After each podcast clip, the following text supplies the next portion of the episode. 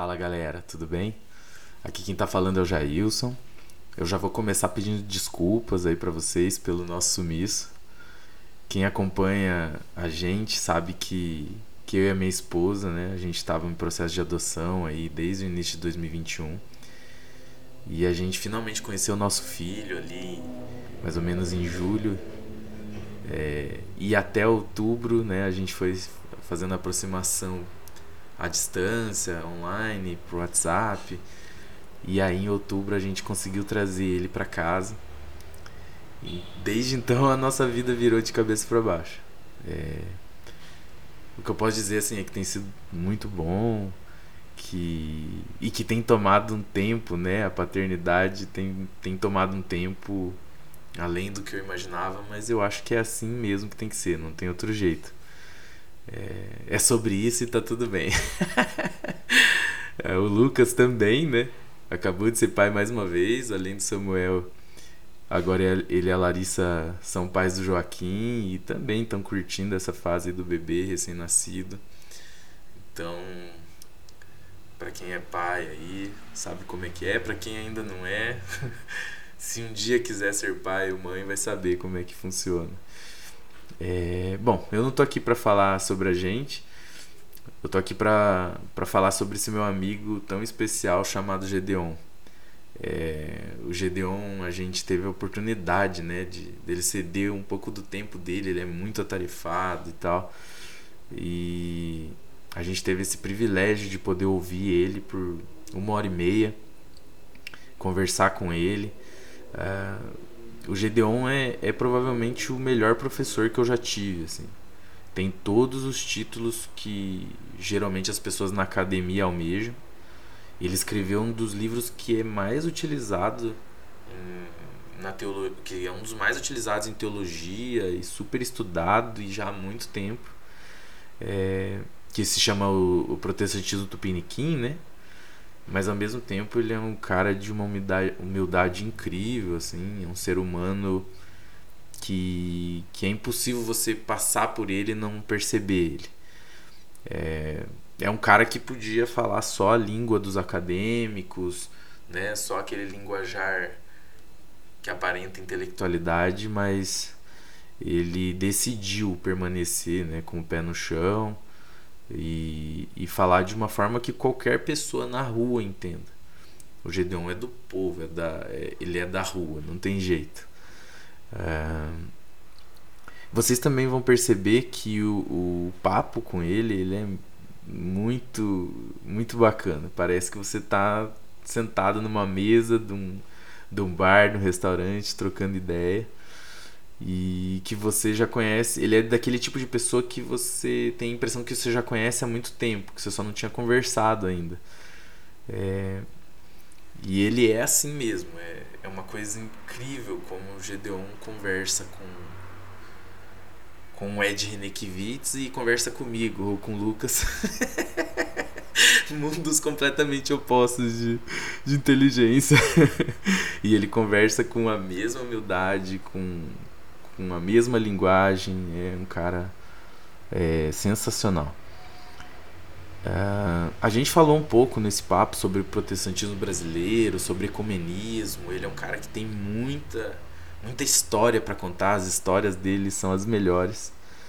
E ele também falou um pouco sobre desigrejados, e eu já adianto aqui que o Gedeon tem uma opinião muito polêmica sobre pessoas desigrejadas.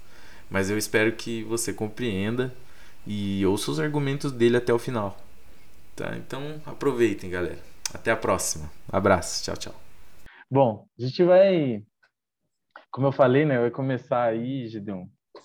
É, a gente tem um, nossa, tá, sendo um prazer incrível chamar você aí para falar um pouquinho com a gente. Obrigado por, pelo seu tempo.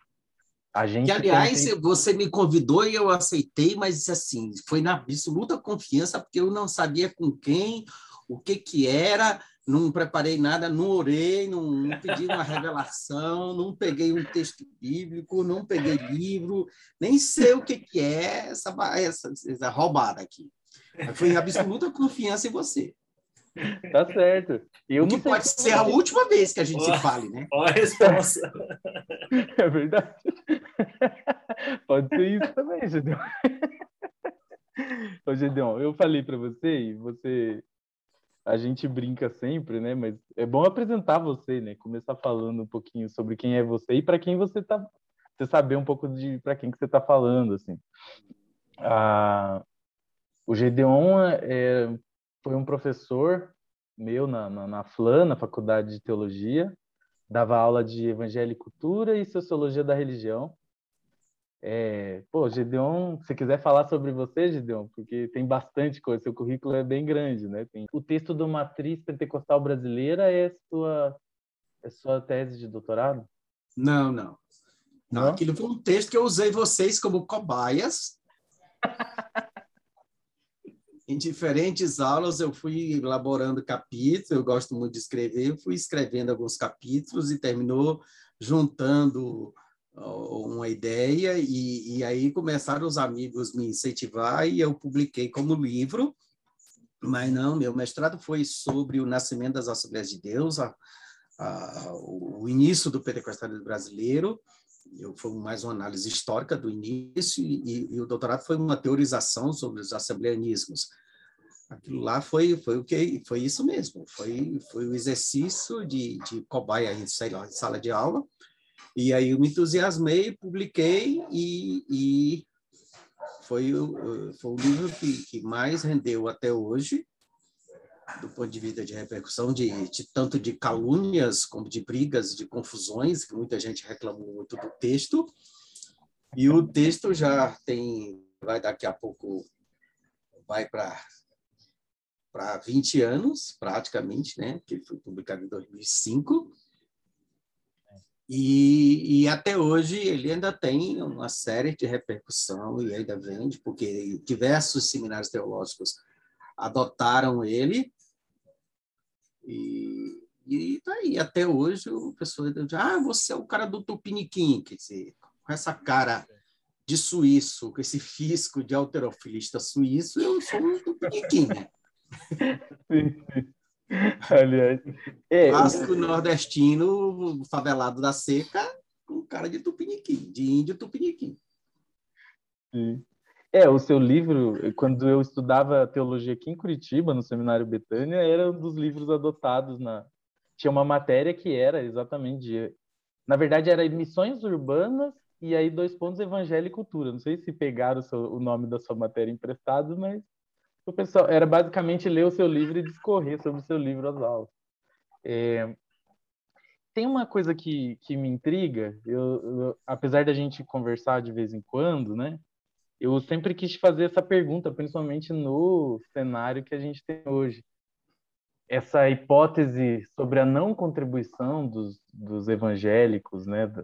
Ou você deixa essa pergunta no ar, né? Uma conclusão não conclusiva no final do livro durante todo o livro. Como que você vê hoje, depois você escreveu esse livro em 2004, 2005, foi publicado, Não, né? ele, ele, começou a ser produzido no, no, final da década de 90, né? Comecei, eu lembro que a primeira vez que eu discuti esse tema foi, num, foi num, numa semana teológica da ABU, né, que os me, me provocaram sobre essa questão, relação Brasil e cultura brasileira e, e evangélicos.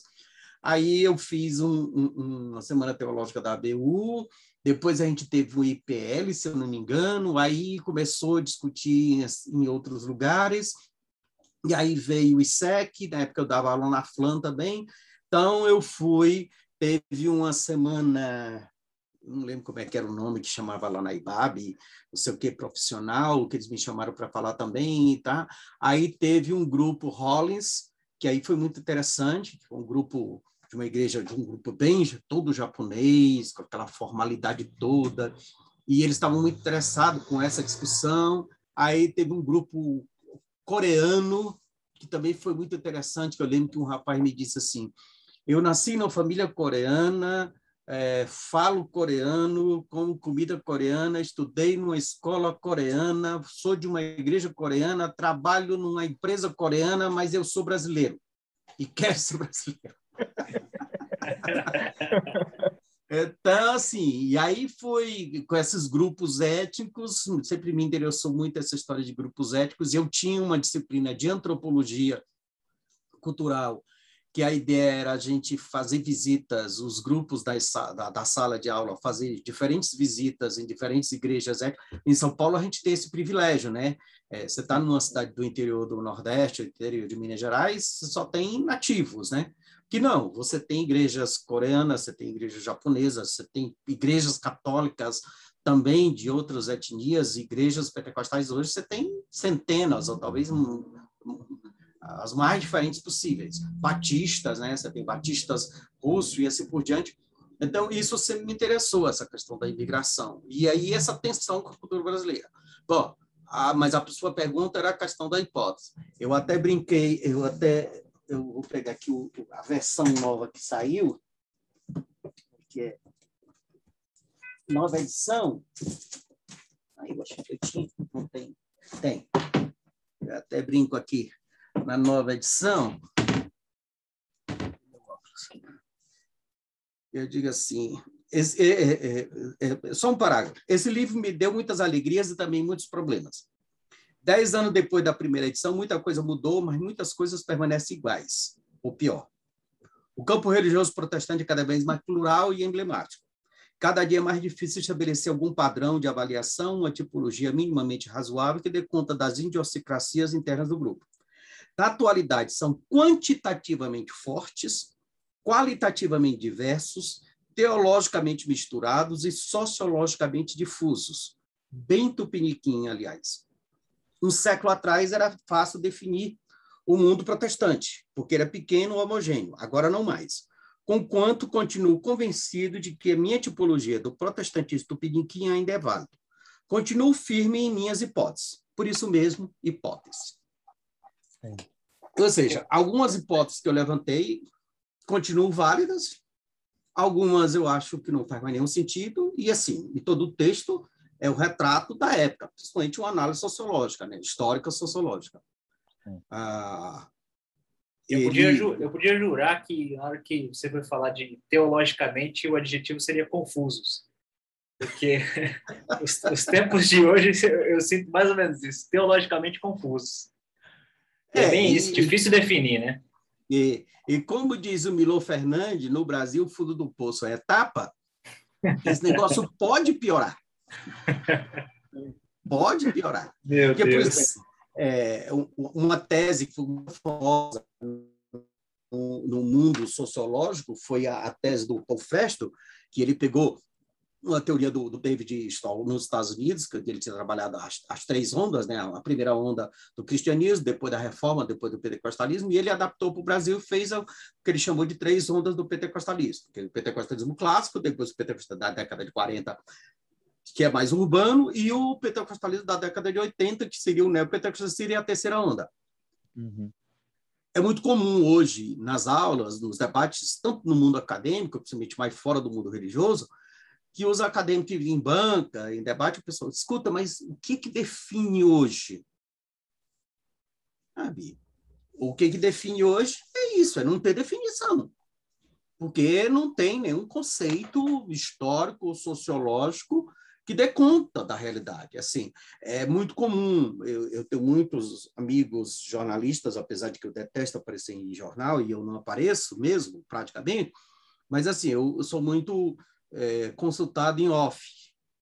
Tem está da Folha, do Estadão, do Globo, até do, do, do Fantástico, tem um cara que é produtor que vez quando liga para mim para perguntar mas assim, e, e por mais que eu queira ajudar, os caras assim, não, mas porque a gente está fazendo uma reportagem sobre uma igreja batista lá no... Eu falei, cara, não dá para dizer o que é.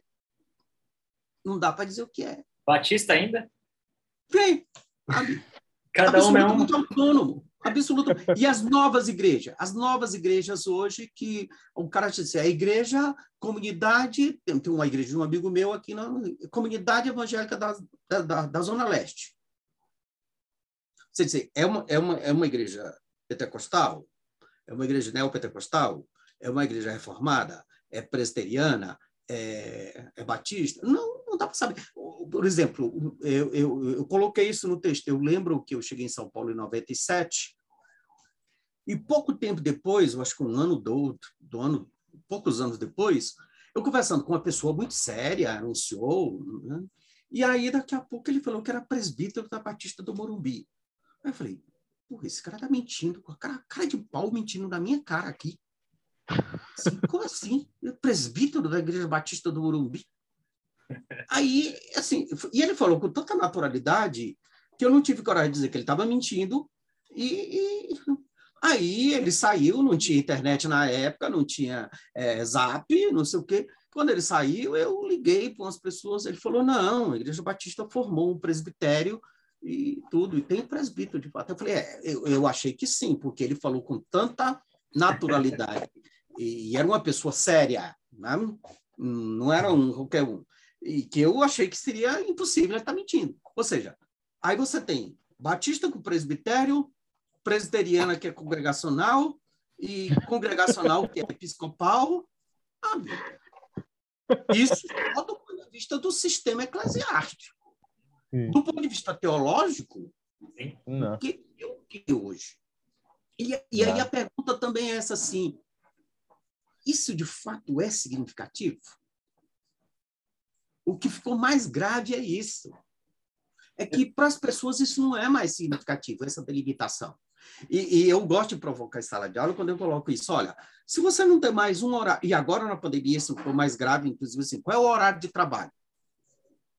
Se a gente não tem mais essa noção fixa e absoluta de espacialidade e temporalidade, para quem já teve experiência de viajar para o exterior, para ver a questão do fuso horário, é, é um negócio pavoroso é um negócio pavoroso. Eu não sei o Lucas e o Jair, mas assim, uma das, uma das experiências mais confusas que eu tive na minha vida foi quando eu fui para um congresso na Malásia, que a gente saiu à noite da Malásia, domingo à noite, pegamos um avião no domingo à noite e chegamos em Londres domingo de manhã. Cara, voltou no tempo. Absurdo, é muito absurdo você fica completamente zonzo. Se duas, três horas para frente ou para trás já faz alguma diferença, 12 horas de volta, porque como quando o avião vem, ele vem no, no sentido contrário do fuso horário e ele vem a não sei quantos mil quilômetros por hora, quer dizer, ele chega antes. Sim, é bem isso. Ou seja, no mundo, até o final do século XIX, essa, essa ideia da espacialidade, da temporalidade era muito concreta, era muito fixa, era muito absoluta. Hoje não. Por exemplo, aqui em São Paulo, e, o Lucas, você está onde? Que cidade? Eu estou em Itu. Ah, você está em Itu. É, eu não sei Itu, mas aqui em São Paulo, por exemplo, assim, qual é o dia que o comércio abre? Todos os dias.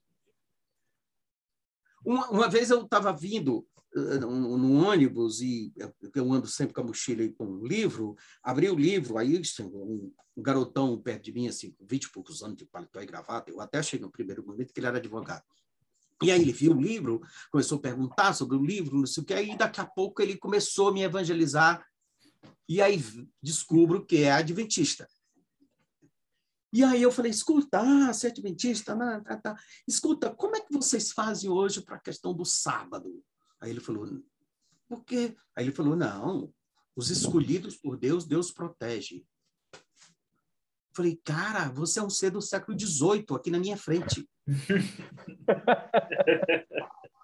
Porque no século XVIII, no final do século XVIII, quando nasce o Adventismo, num modelo absolutamente agrícola, fazia sentido definir qual dia era qual dia. Eu falei, então, em São Paulo, quem é do serviço público, quem trabalha com comércio, quem é do serviço é, é, é, da área de saúde, quem é do serviço militar, quem trabalha com. Então, nenhuma dessas pessoas vão ser salvas. Eu falei, escuta, e sábado? Aí eu não lembro qual era o dia da semana. Eu falei, e agora? Digamos que assim, era quatro horas da tarde da terça-feira é quatro horas da tarde da terça-feira para nós aqui, mas para quem está do outro lado do, do planeta, para frente já é quarta-feira. Para quem está para trás ainda é de manhã na terça-feira. Qual é o tempo exato? Falei, cara, vocês não fazem essa discussão que vocês fazem não faz mais nenhum sentido. Eu estou pensando aqui no, no, pessoal, os nossos amigos que ouvem o que a gente produz aqui, que a gente grava, a gente sempre tem uma brincadeira que a gente fala assim, eu não sei se você está ouvindo isso aqui na semana que a gente está lançando ou se você está em 2035, porque a gente sempre produz os episódios pensando em atemporalidade, porque eu já estou pensando, quando meu filho me perguntar, né, papai, qual a sua teologia, o que, que você acredita? Eu falo, ouve os episódios lá, porque eu produzi faz muitos anos, mas está fixado lá. E talvez eu já não acredite mais naquilo tudo que eu falei antes. É, talvez, já, talvez já tenha mudado tudo. Mas eu penso assim, porque tem gente que escuta a gente que nunca teve contato com o universo evangélico cristão, que foi criado em, em família ateia e não tem ideia. E às vezes o pessoal pergunta para a gente como é que é esse negócio de ser evangélico? E a gente fica nesse dilema de como é que a gente responde essa pergunta? É, eu, eu, tô, eu, estudo psicologia e o pessoal pergunta, e aí, mas você é pastor, mas do seu lado tem outro pastor né, pentecostal que na igreja dele expulsou o demônio do homossexualismo.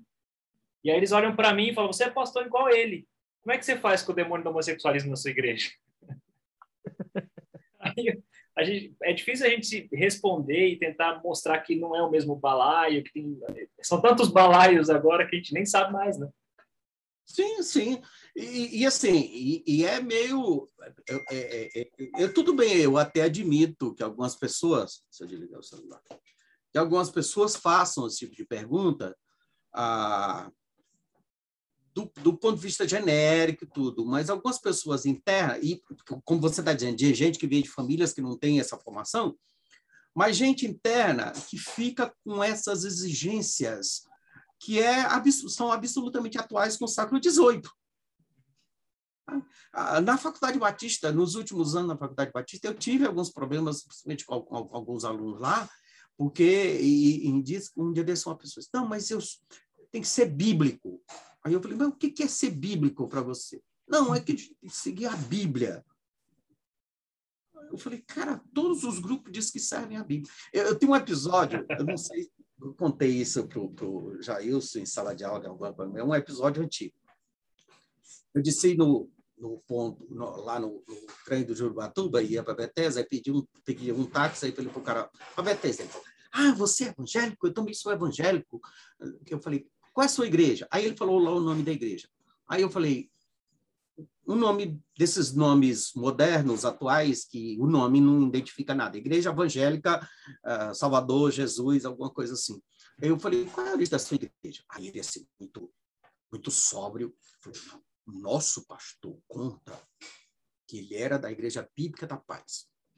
Mas ele chegou um momento que Deus falou no coração dele que aquela igreja estava não estava servindo biblicamente a Bíblia corretamente, aí ele teve uma revelação de Deus e fundou esse, essa nossa igreja.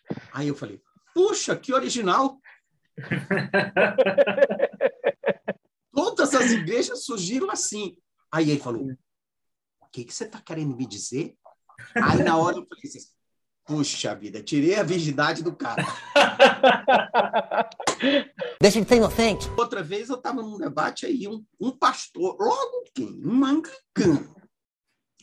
Aí veio assim, não, porque essas igrejas cismáticas estão perturbando o evangelho e, e, e, e trazendo problemas para o evangelho. Eu falei, como assim, reverendo? Igrejas cismáticas?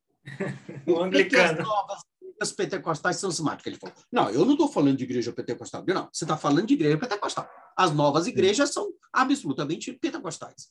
Agora, a sua desceu pronta do céu. Qual igreja desceu? Qual igreja protestante não é cismática? Aliás, é bom nem falar como é que a sua igreja nasceu, né? A papisa é a tal da Ana Bolena, né? Nessas alturas, cara, assim, eu até admito um presbiteriano, um batista, um adventista, qualquer um outro falar, mas logo, logo um anglicano, vem ah, o rei é, que é. transar com a vizinha e inventou uma nova igreja, assim, ah, passa, meu favor, logo anglicano, que não tem moral nenhum para falar de igreja sistemática, cara. É que não é cismático no mundo protestante. Agora, por outro lado, é assim, às vezes tem umas pessoas muito ingênuas, não, a gente tinha que ter um movimento para todo mundo junto. Claro que não. Claro que não. o, o bom desse. Cara, se imaginou com 40 50 milhões de evangélicos no Brasil, se fosse um grupo único com uma liderança única, olha o risco que a gente estava correndo. Seria um império, né? Cara, era o próprio anticristo manifestado, já reinando. A grande vantagem do protestantismo, do mundo evangélico, é exatamente a nossa disparidade. E eu digo de forma bem cínica, assim, eu amo essa nossa diversidade, pluralidade, divisionismo, disparidade, porque pelo menos eu tenho a certeza que nunca todos estão errados. Nunca todos estão errados. Alguém está certo. Agora, saber quem está certo é outra história. Mas Ou seja, o... no próprio ato dos apóstolos, você já tem disparidades. Já tem grupos. Sim. É verdade. É, não, a... não, realmente, a... se a gente tentar olhar assim desse passado tão próximo da gente, a gente vê que a tentativa de ir pela via política, buscar uma espécie de líder, é porque é, já é sabido de todos que teologicamente é impossível que a gente tenha uma unidade. Logo, eles tentam buscar essa unidade, essa essa união entre os povos, vamos dizer assim, evangélicos e até com católicos, né, na base da, da do que nos une, que é o inimigo em comum, e hoje é o movimento LGBT e qualquer movimento que levante bandeira social, é um... e também o esse esse projeto de poder nacional que a gente vê descancarado na nossa cara aí que há 10 anos atrás se a gente falasse. Não sei se você concorda que é, talvez a, a, eles sentaram e falaram assim olha não tem como a gente concordar mesmo teologicamente mas existe uma forma da gente se unir que é na base da, do projeto de poder que a gente tem aí que é um projeto que vai eu acredito que pode passar Bolsonaro, mas vai levar muito tempo para a gente desfazer isso. O Lucas ia falar alguma coisa? Não, é só dizer que o inimigo em comum é um suposto comunismo mal entendido, né? mal, mal, compreendido. Uhum. Não, agora, só uma ressalva, porque, é, é claro, que a gente está pensando do mundo evangélico, do mundo protestante, e é muito óbvio isso para nós, tá? Ah, pode não ser para alguém de fora, mas para nós é absolutamente óbvio. E às vezes a gente começa a pensar os outros grupos como grupos homogêneos, que só entre nós tem esse divisionismo. Mas assim, é, a Igreja Católica tem toda essa cara de hegemonia e um grupo único, com uma liderança única, mas entre o, o, o franciscano pé descalço e um salesiano tem um abismo. Sim. Tem um abismo. Tem que lembrar, por exemplo, que tem, tem, tem determinados grupos, tem determinadas ordens sacerdotais que fazem é, é, voto de castidade, é, pobreza e obediência, e outros não fazem. Quer dizer, em alguns. Bom, deixa eu falar. Não vou entrar nesse... e, e, por exemplo, eu, eu tive uma experiência eu vivo dentro do mundo ecumênico já há algumas décadas, convivendo com o mundo ecumênico e tudo. Às vezes, no mundo evangélico, as pessoas pensam que isso é um problema interno nosso, aí vai dizer, ah, os budistas, tudo zen, bonitinho. Vai conviver com os grupos. Vai conviver com os grupos. Eu lembro na minha época de doutorado, uma amiga minha que trabalhava com Soka Gakkai, que é um, um grupo budista, e ela fez uma apresentação para nós. Eu disse para ela no final: olha, se eu tirar os nomes japoneses aí dessa história, eu coloco a, as disputas de poder do universo assumaiano. E alguns anos depois eu estava na prefeitura, eu, eu, foi quando eu fui coordenador da diversidade religiosa ah, na Secretaria de Direitos Humanos. Uma das minhas funções era coordenar um comitê interreligioso é, contra a intolerância religiosa na cidade de São Paulo. E aí tinha assim, no grupo tinha muçulmano, tinha budista, tinha diferentes cultos afros e assim por diante.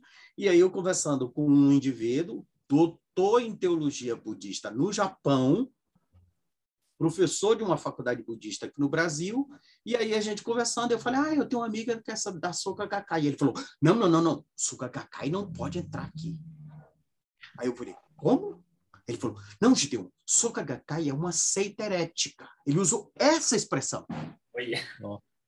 Aí eu falei, então, reverendo, doutor, pá, pá, seita herética tem validade lá na sua faculdade. Aqui, na prefeitura e no fórum, Se a Soca Gakkai vier, vai ser recebida. Eu sou poder público. Eu não sou um tribunal teológico para definir. E aí, eu não sei até onde vocês conhecem, por exemplo, os, a questão dos cultos afros. Pense no mundo evangélico piorado, mas piorado, piorado muitas vezes. São os grupos afro. Reunião, a gente fazia reunião, eu pensava assim, não, mas espera ainda, aqui tem quatro pessoas que é Yorubá, tem dois G e só tem um Nagô. Eu falei, escuta, e desde quando isso é problema meu? Sabe? Vocês querem agora que a gente resolva, o poder público resolva os problemas internos de vocês? Por exemplo, você tem grupos aqui, se você falar com alguém que é de candomblé, de falar que ele é de Umbanda, ele fica ofendido.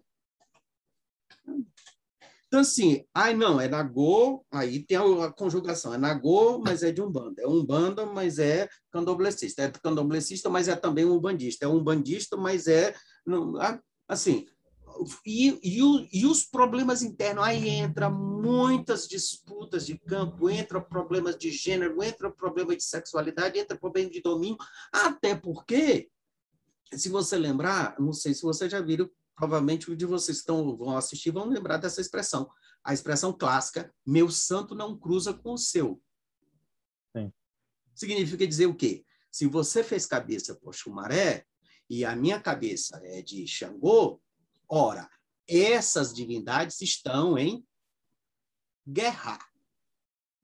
Tem um clássico texto da Ivone Magro chamado Guerra, Guerra de Orixás.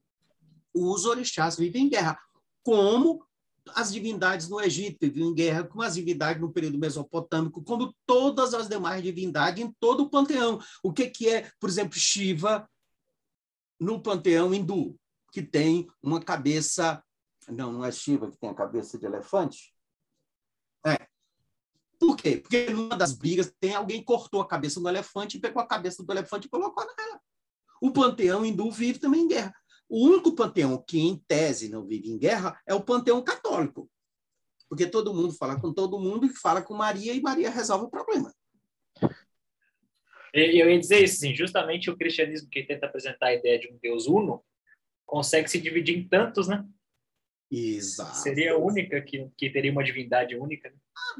Aí eu estou numa mesquita aqui em São Paulo e aí comecei a conversar com o pessoal, aí daqui a pouco eu falo, ah, eu estive lá na outra... Aí quando eu me toquei, eu tinha falado da outra mesquita.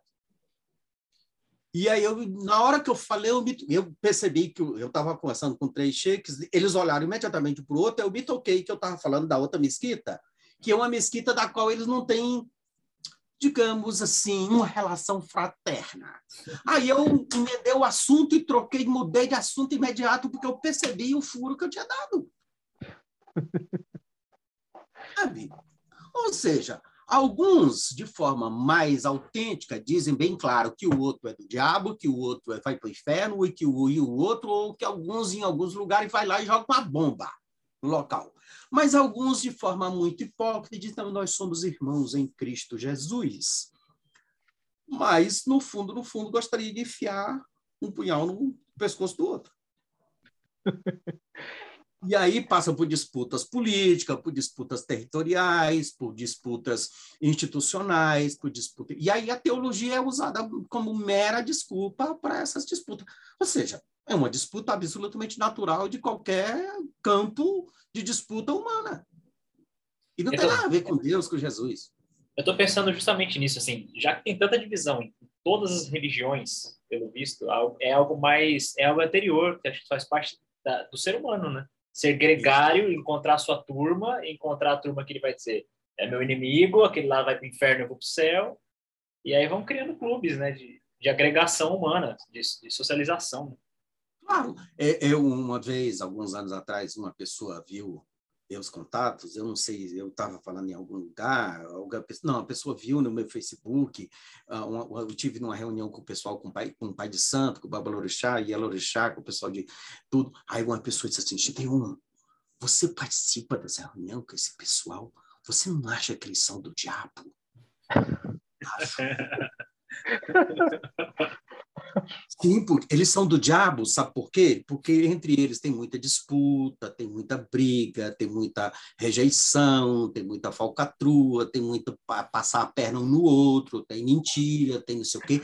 Mas veja bem, isso só tem lá, né? Que coisa do diabo, mas isso só tem em terreiro. Ah, faça-me o favor. Ele é um abençoado. Gideon, é, é muito bom você ter entrado nessa, nesse ponto, porque, como o Lucas falou, a gente então vive uma crise é, religiosa onde a gente acha, como você falou, que a grama do vizinho sempre é mais verde do que a nossa. É, você também fala Porque sobre a nossa é mais verde que a do vizinho, né? é, pra gente a gente vai sempre falar que a nossa é mais verde que a do vizinho. que a nossa Mas... grama verdadeira, a outra lá é só artificial. É. Exato. É, como que você vê, e você fala também sobre ecumenismo, como você vê que se o ecumenismo, na verdade, pode ser uma proposta de diversidade num mundo tão segregado, assim? Tá, eu não sou teólogo. Para mim, eu penso, eu penso as questões teológicas, as questões ecumênicas como meramente históricas ou sociológicas e de forma bem simplória como civilidade. Sim. E que é uma expressão ecumênica? É pelo menos eu ter respeito pela expressão do outro. Algo que, inclusive, está meio fora de moda, né? É, e aí é o meu texto que eu trabalhei uma pesquisa histórica que é esse aqui, ecumenismo, pentecostalismo e ecumenismo, a relação entre o pescoço e a guilhotina. E eu digo que ambos hipocritamente agem como guilhotina, pousam, hipocritamente pousam de pescoço, mas agem como guilhotina. Do ponto de vista histórico, ecumenismo é um projeto do final do século XIX das sociedades bíblicas basicamente a sociedade bíblica da Inglaterra, nos Estados Unidos, que eles começam a discutir. Estamos chegando final do século XIX, vem aí o século XX e nós não alcançamos o mundo com o evangelho. Vem a Primeira e a Segunda Guerra Mundial. E o que, que e aí eu, eu digo de forma bem bem cínicas. O que, que foi, que as pessoas gostam muito de chamar os, os muçulmanos de terrorista, né? mas o que, que foi a Primeira e Segunda Guerra Mundial? Foi cristão evangélico protestante alemão matando cristão evangélico anglicano inglês, que matava cristão evangélico ortodoxo é, da russo, que matava cristão evangélico alemão é, sueco, e que, assim, foi uma guerra de cristão. Aí vem os cristãos evangélicos americanos, mata todo mundo e ganha a guerra. O que foi a Primeira e a Segunda Guerra Mundial? Foi uma guerra de cristãos. Então, assim, o cristianismo faliu na Europa. Quando passa a guerra, é tanto que assim, o Conselho Mundial de Igreja nasce em 48.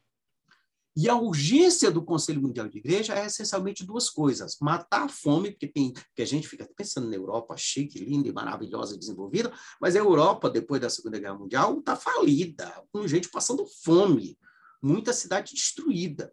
Então, tem, tem urgência de dar comida para as pessoas e tem uma urgência de que o testemunho cristão faliu. O, o, texto do, do, do Paul Tillich, que era, era, protestante, ele fala um pouco disso. É um texto escrito na década de 30. Ele falou o, o, o, cristianismo italiano é fascista, o cristianismo alemão é nazista, e o cristianismo é, anglicano é colonialista, o cristianismo americano é capitalista. Para ele, a vaca foi para o brejo. E aí tem todo esse discurso de unidade, de urgência de dar comida e de resgatar o testemunho cristão. É interessante que você pegar jornais presbiteriano, batista e assembleiano, você tenha artigos de apoio ao movimento ecumênico no primeiro momento. Na década de 60, quando a Igreja Ortodoxa entrou que foi a primeira vez que os ortodoxos russos participaram, aí você começa a ter jornais que os KGB, que os russos aderiram, e aí vem toda a história do Gog e Magog, aquela satanização da União Soviética, e aí pronto, aí você começa, por exemplo, você tem artigo na década de 40 no Mensageiro da Paz, Jornal da Assembleia de Deus, de apoio ao Conselho Mundial de Igreja. Mas aí, quando chega na década de 60, por causa da Guerra Fria, se transforma o ecumenismo numa ação do, do anticristo prático. E aí, logo depois, vem o Concílio Vaticano II, né? de 63 a 65, e aí pronto, você tem todo um discurso ideologizado de que o ecumenismo é uma ação do anticristo para dominar a igreja. E até hoje as pessoas repetem isso de forma absolutamente anacrônica, ahistórica, sem conhecer a história do negócio. Por exemplo, vocês que são bem mais jovens do que eu, já ouviram falar do movimento TZ? TZ? TZ? TZ. Não, não conheço. Cara, é um negócio extraordinário que tem no interior da França, é um movimento de oração e devoção. TZ nasceu de um pastor evangélico e um padre, final da guerra, cidade destruída, eles começam a juntar as pessoas para tacar os cacos, as batatas e começar a fazer sopa para as pessoas não morrerem de fome. Na urgência posterior guerra e na fome, ninguém está perguntando se você é budista, se você é evangélico, se você é protestante. Criaram da comida. O movimento TZ existe há décadas. É um espaço de celebração, de oração. Os jovens vão para lá, leem a Bíblia, e conversam juntos. É um negócio lindíssimo, belíssimo, belíssimo, mas completamente desconhecido. Eu vi a primeira vez um texto de uma socióloga francesa, da Leger, que fala a respeito disso. Falei, mas que história é essa? Aí eu fui atrás. Reúne milhares de jovens no interior da França, tem milhares de pessoas inscritas para ir lá ajudar a trabalhar. Os jovens vão e os pais vão para serem voluntários. Alguns anos atrás, quando eu vi, a diária era 10 euros. E é um movimento de oração. Um movimento de oração. E assim, e, e, e, esse padre, inclusive, o pastor, que era um, era um, teólogo alemão e um pastor. Eles participaram do Conselho Vaticano II ficaram amigos do, do, do Helder Câmara, e do Helder Câmara se entusiasmou com esse negócio, mas aí veio o golpe e atrapalhou a ditadura aqui, porque o Dom Helder queria, inclusive, trazê-los aqui no Brasil para pensar nisso. Tem um grupo aqui no interior da Bahia que é remanescente do TZ. Um dia eu falei com o padre, ele falou, oh, irmão, se você viesse aqui para a gente conversar, eu já tentei tanto falar com os evangélicos aqui, porque a ITZ tomou, um, tomou uma conotação mais católica, tem muito mais grupos católicos, aqui em São Paulo tem um grupo que se reúne para fazer oração de ITZ, mas é numa casa católica, e aí os evangélicos pensam que é um movimento católico, não tem nada a ver com o movimento católico, é um movimento cristão, os jovens se reúnem, leem a Bíblia e cantam e trabalham juntos é de um testemunho cristão extraordinário. Mas não tem repercussão. Sim. Se fosse um grupo que fosse jogar pedra no outro, aí dava, dava notícia, né? Sim. É, também tem essa, essa coisa de, até hoje, né? Você fala assim, ecumenismo, aí sempre vem uma piadinha do ecomunismo, porque o pessoal, esse fantasma do, como você falou, desde os anos 60 ali, Guerra Fria e tudo, trazem esse, essa coisa de que juntar pessoas em, em prol de um bem comum, de fazer uma obra social, de fazer uma simples reunião, vai acabar trazendo, ainda mais quando é jovem, né? Porque Não, é existe é também essa coisa. Isso, é tanto que década de 60 tem um livro publicado pela editora Vida Nova, que é um americano, que ele fala ecumenista. Ou seja, comunista e ecumênico era a mesma coisa, eram sinônimos. E é interessante que, por exemplo, Conferência Mundial Pentecostal nasce em 47. Conselho Mundial de Igreja nasce em 48. Uma nasce em Amsterdã e outra em Genebra. Poucos quilômetros de distância e poucos meses de distância. Mas eles não se encontram. O movimento, a Conferência Mundial Pentecostal tem uma conotação muito mais de negro nos Estados Unidos, e aí termina que, inclusive, os pentecostais brancos se afastaram, que é outra história que algumas pessoas não sabem, mas o movimento assembleiano americano era segregacionista, era o pentecostalismo branco, que segregou os negros e vice-versa. Hoje não, hoje é outra história. E aí é interessante o seguinte: agora, no final do século XX para o XXI, na primeira década do século XXI, os grupos se encontraram. Conferência Mundial Pentecostal e Conselho Mundial de Igrejas se tornaram próximos e pessoas da diretoria do conselho participam simultaneamente.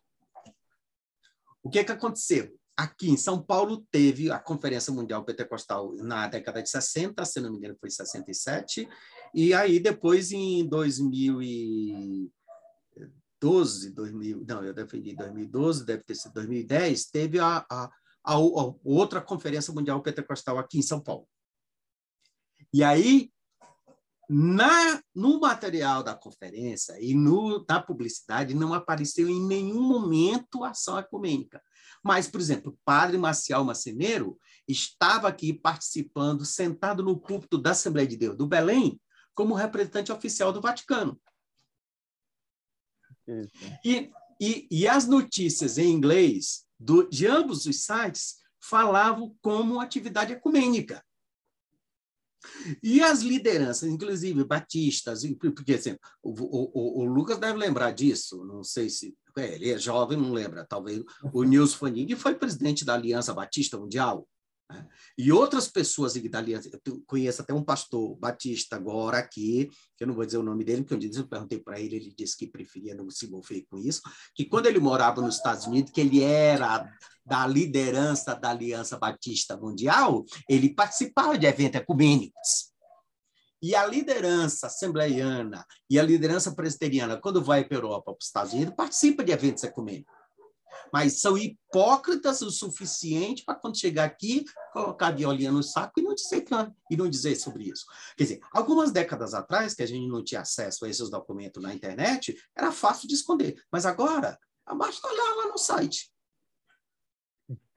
O presidente das Assembleias de Deus da Malásia, que era o presidente da Conferência Mundial Pentecostal, quatro dias depois do Papa Francisco ser consagrado, ele estava lá com um grupo, ele representando a Aliança Mundial das Assembleias de Deus e a Conferência Mundial Pentecostal, para dar um abraço no Papa. E aí, como eu brinco no meu texto, assim, olha, se ecumenismo é coisa do diabo, esqueceram de avisar para as outras Assembleias de Deus no mundo. É só aqui. É uma revelação específica aqui para o Brasil. A Assembleia de Deus nos Estados Unidos, por exemplo, tem uma delimitação, tem uma decisão da Convenção Nacional. Uma decisão salomônica. Ele diz assim: nem proíbe e nem incentivam participar de evento ecumênico. Por quê? Porque, inclusive, lá, outra coisa, as Assembleias de Deus são de natureza batista. Ah, por isso são assembleias. Esse é um outro problema que as pessoas não entendem no Brasil as assembleias, para tristeza ou alegria de ambos os grupos, nem os batistas gostam de lembrar disso, nem os assembleias gostam de lembrar, as Assembleias de Deus nascem a partir de um modelo batista. E elas são congregacionais no mundo inteiro. Por isso são assembleias. Basta olhar aqui no site da Assembleia de Deus da Argentina, da, do, do, do, do, do Chile, do Peru. Ó, essa, essa fileira de livro aqui em cima toda essa prateleira aqui em cima é só livros sobre a Assembleia de Deus. Eu tenho história da Assembleia do, do, da Argentina, do Chile, subindo do, do Paraguai, do Uruguai, do Peru, subindo toda a América Latina, Costa Rica, dos Estados Unidos, do Canadá, da Europa, até do Japão. E basta entrar nos sites para ver. São assembleias. Então, você tem Assembleia que é ecumênica e tem Assembleia que não é ecumênica. Mas oficialmente. E aí é interessante o seguinte: eu publiquei esse texto, terminei esse texto em 2015. Eu publiquei em 18, mas eu terminei esse texto em 2015. Em 2015, no estatuto, tanto da CGADB como da CONAMAD, ainda tinha um artigo proibindo os pastores se envolverem ou ser membro de alguma instituição ecumênica. Agora, esse, esse artigo desapareceu.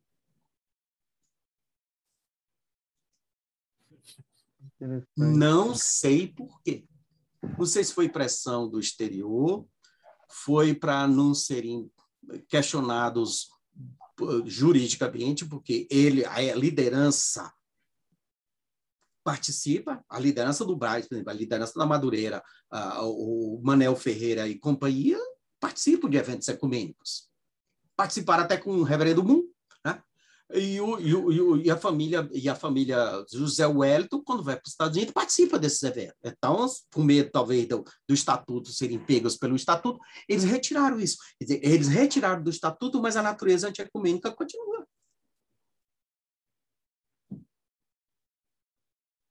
Interessante.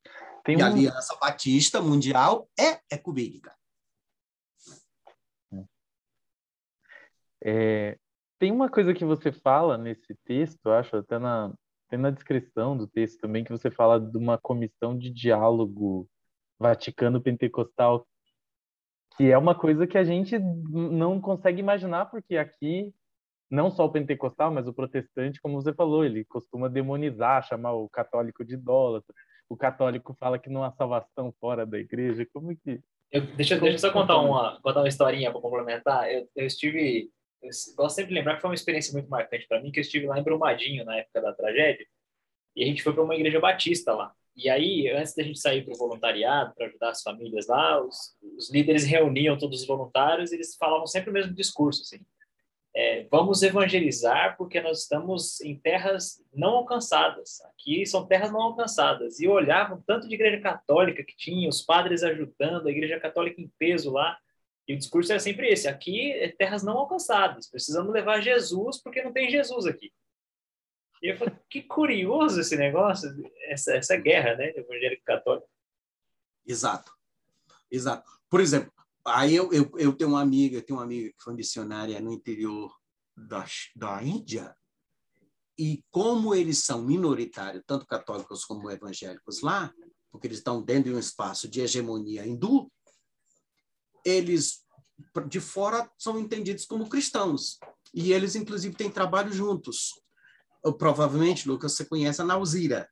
Uhum, sim. O testemunho da Nauzira, quando teve a guerra, ela ficou trabalhando lá com as freiras.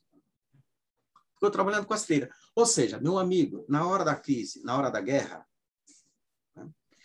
e aí é lastimável que num ambiente, por exemplo, numa situação de Brumadinho, você ainda tenha essa noção de exclusivismo e de, de satanização do outro. E nisso, nisso, aí mérito seja dado à Igreja Católica nesse aspecto.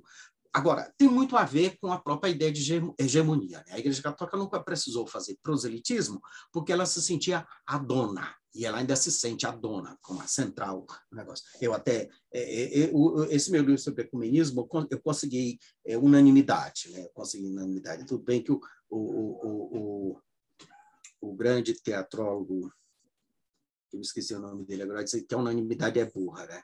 É, mas eu consegui unanimidade, que eu consegui unanimidade de, de, de, críticas tanto do mundo pentecostal quanto do movimento ecumênico.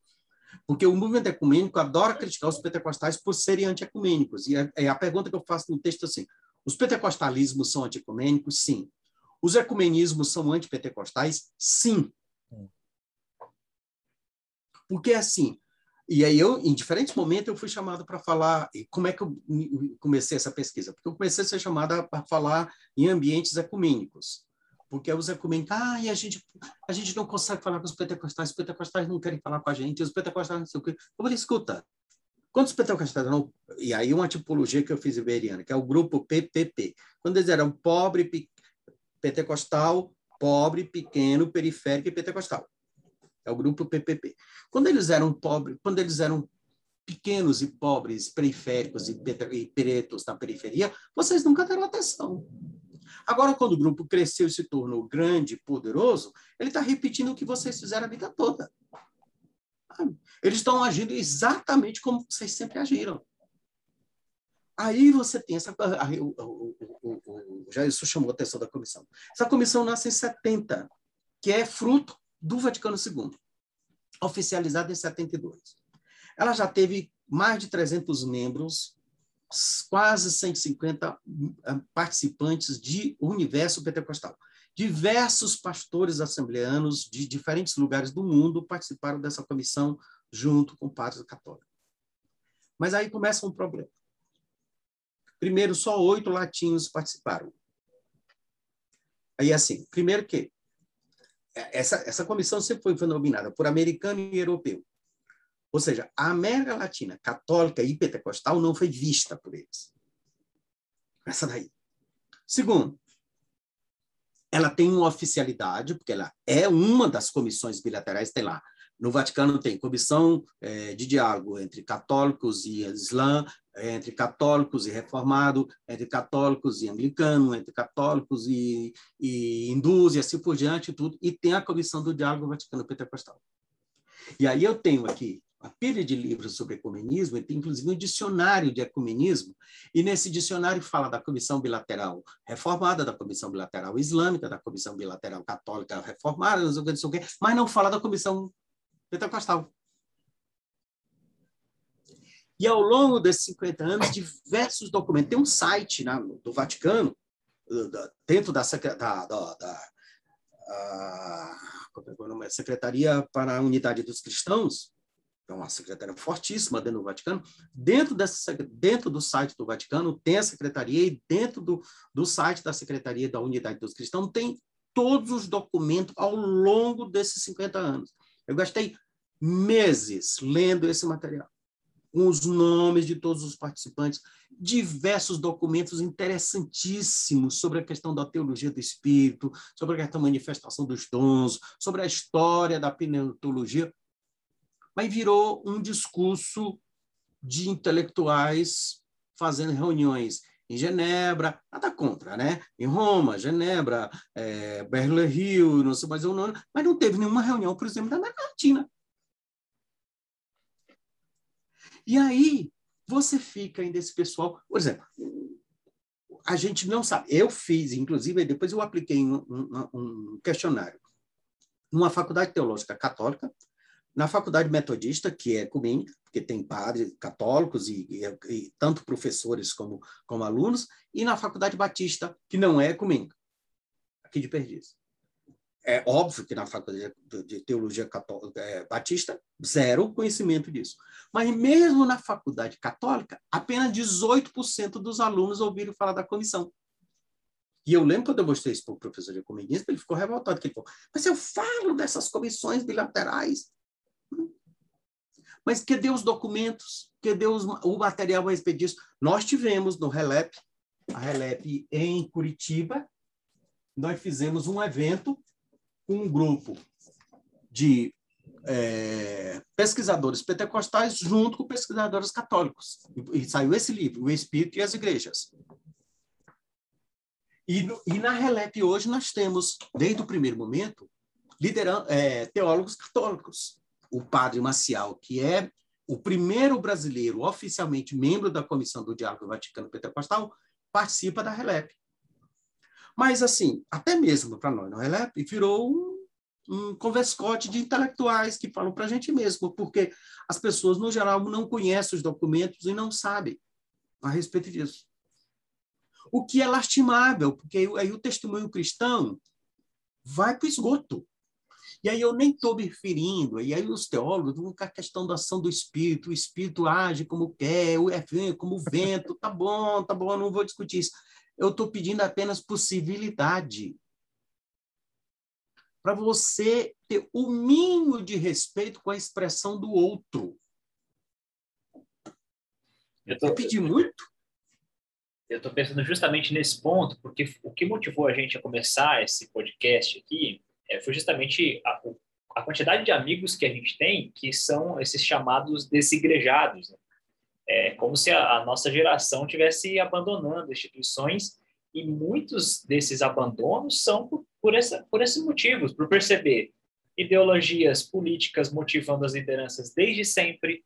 Aí eles começam a estudar história, começam a perceber, olha, nunca foi sobre Jesus esse negócio.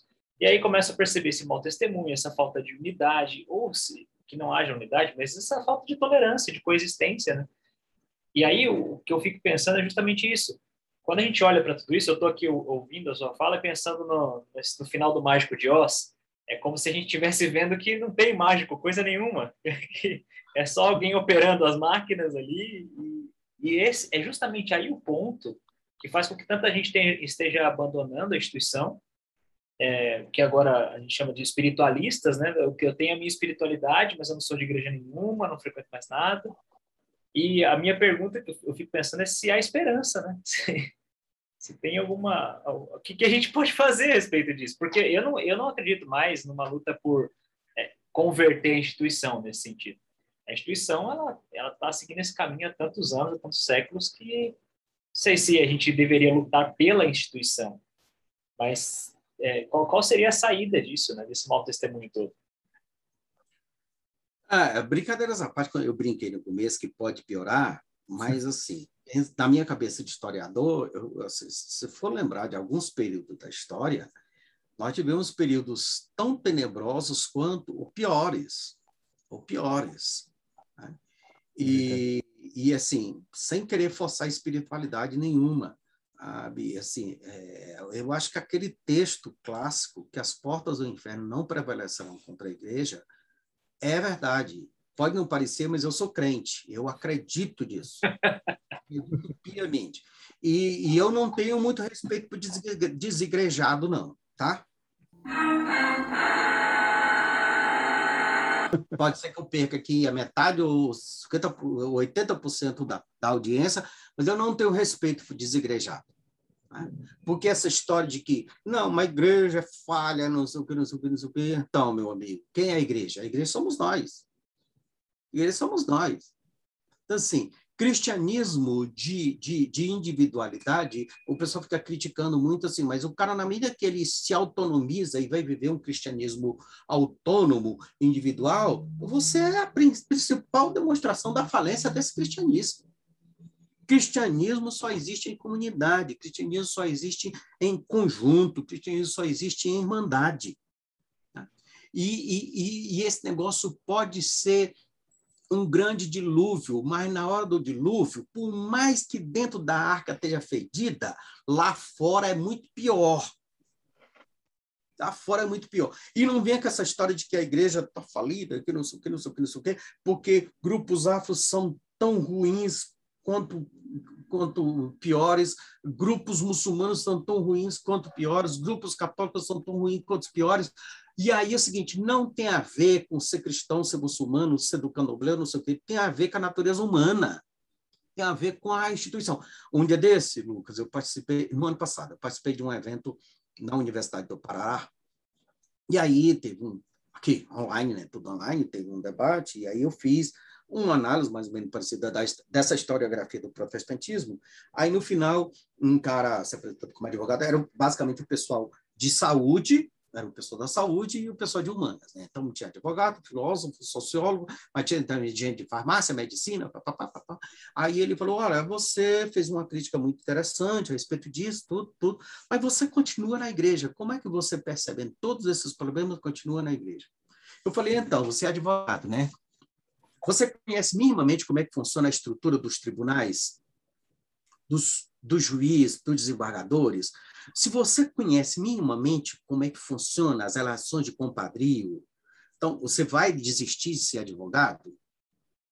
E foi, foi logo depois daquela, daquela disputa lá do que a gente descobre o, o, juiz, aquele juiz lindo e maravilhoso, perfeito, que tinha contato com os advogados, não sei o que. Então, tem gente aqui que é da área de farmácia e medicina, né? Vocês conhecem como é que funciona, por exemplo, os mecanismos de estrutura de farmacêutica, de venda de remédio, de produção de remédio e tudo. Se você conhece esses mecanismos, você vai abandonar a farmácia e a medicina?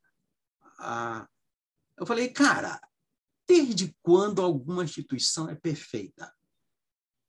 Você acha que, que, que, o, que o problema está na instituição igreja? Sabe? Então, por causa. E aí ele fez todo um discurso bem crítico, que como essa instituição está falida, absurda, essa instituição tinha que desistir, tinha que apagar, e tinha que desistir, tinha que fechar mesmo, não sei o que, não sei o que. Eu falei, então, qual é a instituição perfeita que você conhece? Sabe? Eu falei, cara, você, como advogado, você, como médico, você, como farmacêutico, você. Eu falei, escuta, por exemplo, tudo passa por relações de compadrio. Por exemplo, por que, que eu estou aqui em São Paulo e fui convidado para um evento no Pará? Claro que teve o título, o título de doutor que, que, que, que, que deu a legitimidade. Eu estou aqui porque eu sou amigo de um dos professores da universidade, que foi meu colega na faculdade. Porque ele me convidou, ele me conhece. Então, assim, são relações de compadrio. Agora, relação de compadrio, pura e simplesmente, no primeiro momento, tão errada? Claro que não. Tem corporativismo, claro que tem corporativismo, em tudo quanto é lugar. Agora, você acha mesmo que a Fiesp, o Exército, a academia do, do Raikyu Parta é perfeita? Só a igreja que é problemática? Então, a igreja é uma instituição. Do ponto de vista institucional, ela sempre esteve falida. Agora, igreja, quando você fala de igreja como corpo místico de Jesus, salvo e santificado por ele, que nós tivemos e temos tido a oportunidade, o privilégio, o dom e a graça de participarmos sem entender e sem merecermos, isso é outra história. Por quê? Porque, como eu brinco em sala de aula, tem crente salvo até na nossa igreja.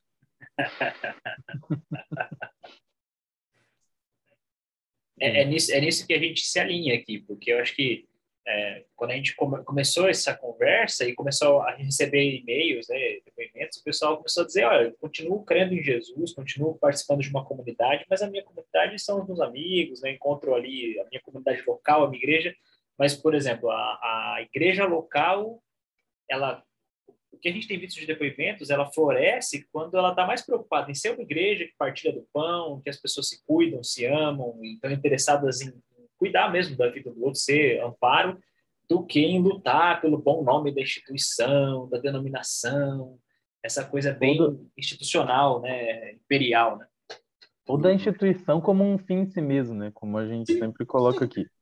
Porque na realidade a gente vê também que a gente está numa numa época onde as pessoas começam a se questionar não não se fechar e, e ser um egocêntrico pelo contrário, é porque às vezes ele olha a, igre... a instituição como um lugar tão lotado de egocentrismo e ele consegue ser igreja em outros espaços com para além das liturgias e para além dessas dessas questões, a pessoa consegue reconhecer a igreja em outros espaços.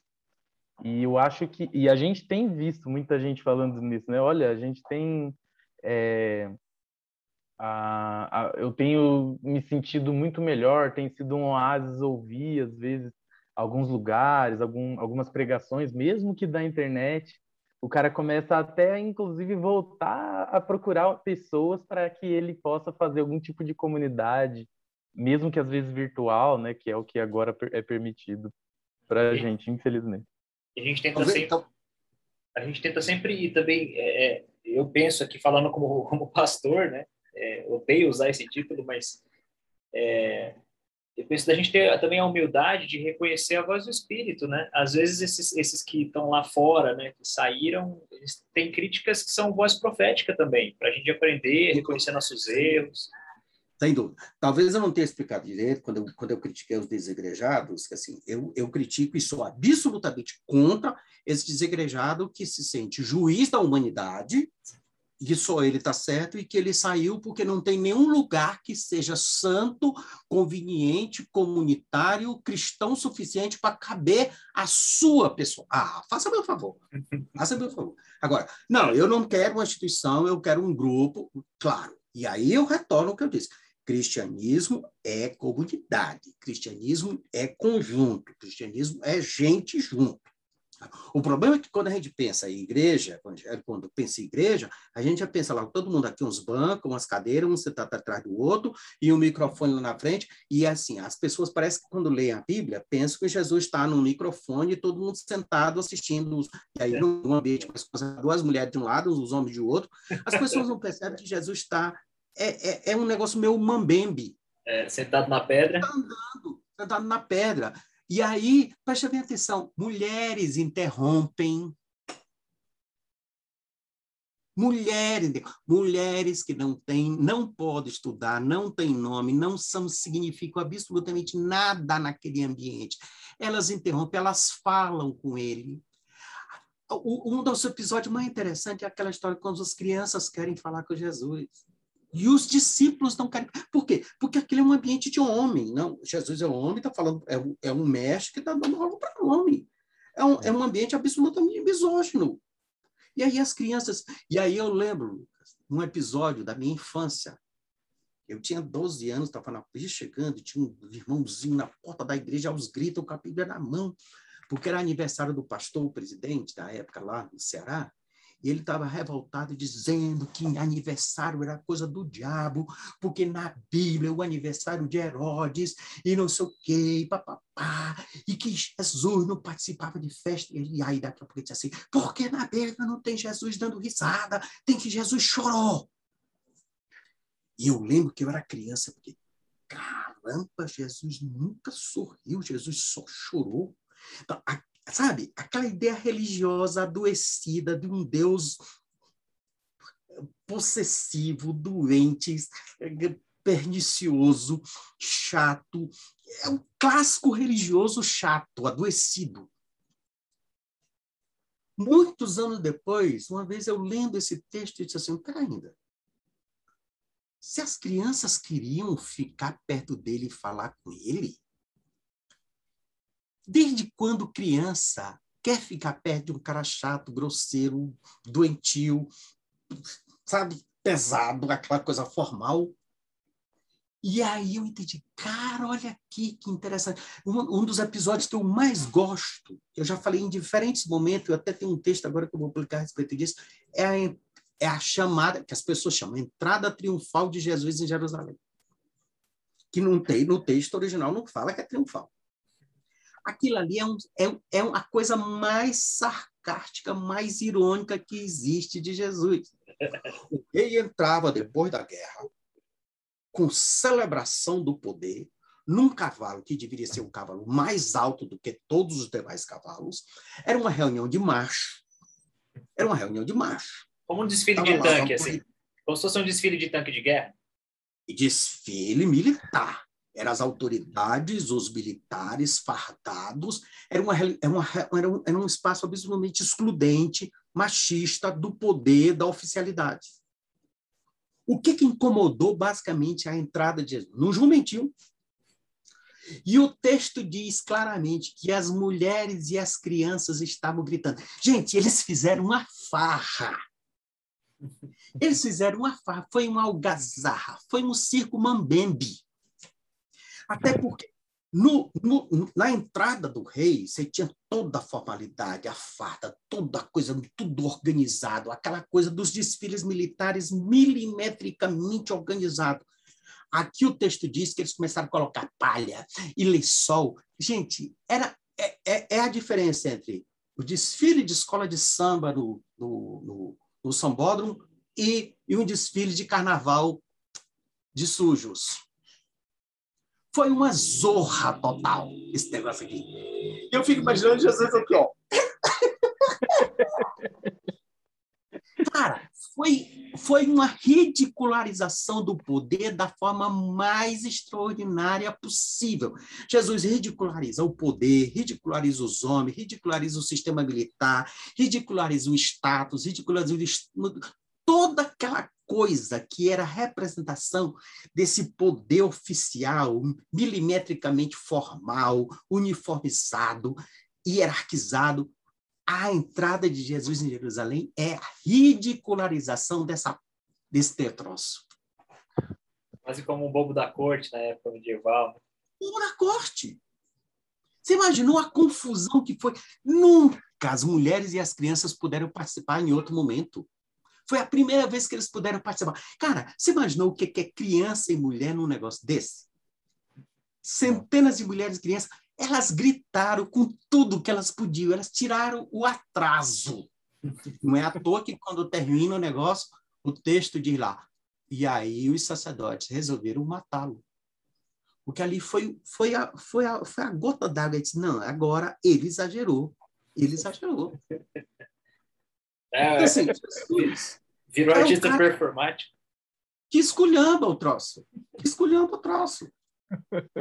É, não à toa, uma semana depois, provavelmente, já tinha. Exato.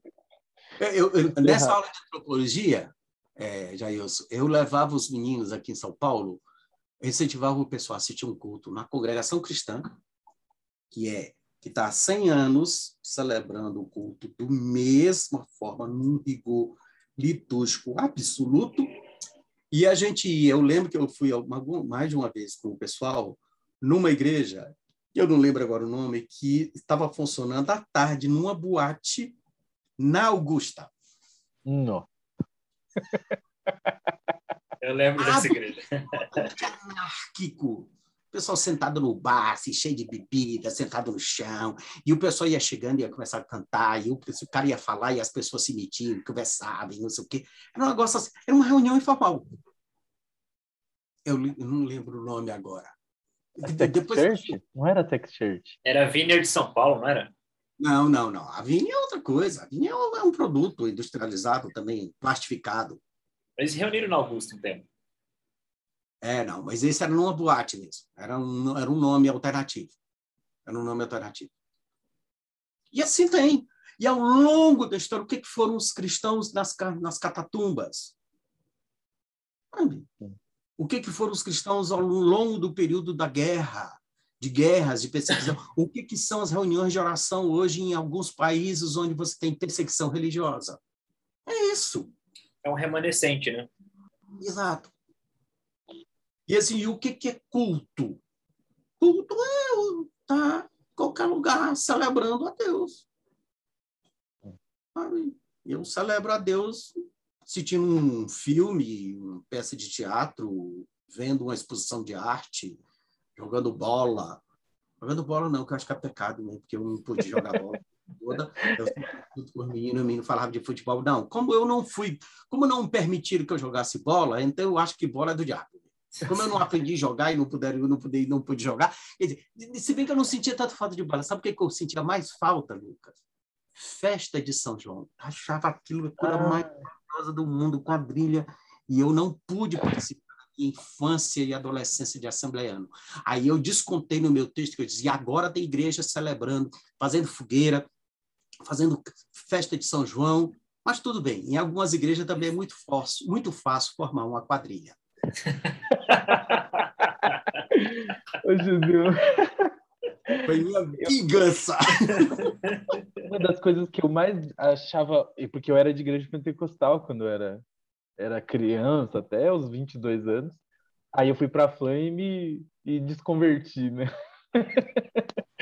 é, mas uma das coisas que eu lembro, assim, que eu tinha... Era um negócio horrível, que era nessa época de quermesse. As igrejas católicas tinham aqueles churrascos. E aí você não podia comer porque era uma carne consagrada aos ídolos. E não existe churrasco melhor do que de igreja católica. Você pode fazer o que for, não existe melhor churrasco. Então, é, sabia que até hoje, aliás, até hoje não, né? Até um ano antes da pandemia começar, eu vim aqui para Curitiba e vim aqui e visitei com os meus pais uma paróquia só para comer o churrasco da igreja católica. Mas aí tem que lembrar uma coisa. Isso tem muito mais a ver, não é? é claro, os últimos anos a gente percebe isso igreja pentecostal. Mas se você for, por exemplo, para a década de 20, você pegar o jornal década de 20, 30, da igreja presbiteriana, qual era o problema? O cinematógrafo. Porque era profanar o dia do Senhor. O que, que era cinema na década de 30 aqui em São Paulo? Não era pornografia. É porque as pessoas faziam roupa nova para ir para o cinema. E ir para o cinema no domingo só dava para ir no cinema, porque era uma solenidade. E aí as pessoas iam para o cinema, para o cinematógrafo, e não iam para o culto. Aí então, mexeu. Aí disciplinado, porque era profanar o dia do Senhor. E aí é interessante o seguinte: na medida que esses grupos vão ascendendo socialmente, ora, ser presbiteriano sempre foi burguês, nunca teve problema com essas coisas. Os batistas eram mais pobres, na medida que os batistas foram crescendo, ascendendo socialmente, também foram relativizando. Os grupos pentecostais, na medida que foram ascendendo socialmente, também relativizaram isso. Não tem a ver com teologia, não tem a ver com Bíblia, tem a ver com condição social. E aí, nesse sentido, tio Max tem toda a razão. Eu falei Olha, que, eu era sou marxista, pelo contrário. Tenho muitas reservas ao marxismo. Eu sou weberiano. Meu texto de coração é Max Weber, não é, não é Karl Marx. Mas nisso Karl Marx tem razão. É uma questão essencialmente econômica, de ascensão social. E eu estou pensando aqui, o evangelho, né, essa, esse remanescente de Cristo está sempre transitando por aí, né? No, no meio dessa bagunça toda, é, eu me lembro da passagem do joio do trigo, né? E é justamente isso, a gente, a gente não consegue fazer esse discernimento assim, com tanta clareza, porque está sempre meio misturado, está dentro e fora da instituição, está uhum. tá, tá aí, está por aí. Exato, exato, exato. Tá certo, então. Gideon, prazer ter você com a gente aqui, já tá, sei que já tá dando o horário aí, né? Muito obrigado aí pela sua participação com a gente. Tenho certeza que vai render bastante. a gente vai receber alguns e-mails aí. A gente vai. Não sei se você quer é, deixar suas redes sociais ou se você permite que a gente deixe o nome dos livros, alguma coisa assim. Não. A gente vai postar no Instagram, vai marcar você e aí a gente deixa aí que provavelmente vai ter gente procurando livros seu. Até meus irmãos mesmo estavam me perguntando sobre você e tal, que um deles já leu o Protestantismo Piniquim e falou: Ah, você vai falar com o cara do protestantismo do Piniquim hoje. Vai falar com o Tupiniquim. Bom, eu não, mas o meu editor vai gostar muito, né? Porque quem ganha dinheiro vendendo o livro é o cara da editora. Tá certo. Mas é a recriar. Colocar, sim, pode colocar. Tá certo, então. Eu sei John. que vai surgir mais dor de cabeça, mais gente enchendo o saco, reclamando, mas isso eu estou acostumado. Faz parte. Alguns eu, tenho, alguns eu tenho paciência de responder, mas às vezes, quando é uma coisa muito idiota mesmo, eu simplesmente ignoro. ô, Jailson, a gente pode aprender esse ensinamento aí para desse igreja. Não, cara, eu não tenho mais tempo e idade para ficar perdendo meu tempo com essas coisas, não. Tem, tem coisa aqui que me aparece no Facebook, no Instagram, alguns comentários assim que eu simplesmente ignoro. Eu não tenho nenhum estômago para esse tipo de discussão. Não tenho. É, às vezes eu entro, eu não uso mais Facebook, mas às vezes eu entro e dou uma olhada. Sempre aparece, né? Que o algoritmo joga coisa e... da Marina Silva e do Gedeon para mim. É incrível. E é. Cara, e é incrível porque o, o, o Facebook joga exatamente a, o pior comentário possível. Aí a pessoa. Uma vez eu vi, Gedeon, não sei se eu te mandei, mas só comentar aqui antes de terminar um cara viu seu nome e falou assim: Gedeon Freire, deve ter alguma coisa a ver com aquele Paulo Freire, é comunista. Aí eu, eu adoraria poder dizer com toda certeza, não é meu parente próximo, mas não é. A família Freire no Nordeste é imensa, é como Alencar. Sabe? Eu sou, eu, eu, lá, no, lá na minha infância a gente brincava, nós éramos os primos pobres. Alencar lá de, eu sou Alencar de Messejana é, morava perto da casa da, do, do, José de Alencar. Mas, assim, qual é a probabilidade da gente ter... Assim, em alguma cesárea a gente se encontra, né? Mas, oficialmente mesmo... Tá certo, Gideon. Gideon, obrigado, viu? Boa noite. Obrigado. Você. Prazerão. Abraço. Coração. Prazer, pastor, pastor Lucas. Sai fora. Sai fora. Eu aqui entre pastores. Nossa, estou me sentindo abençoado agora. Beijão para vocês, gente.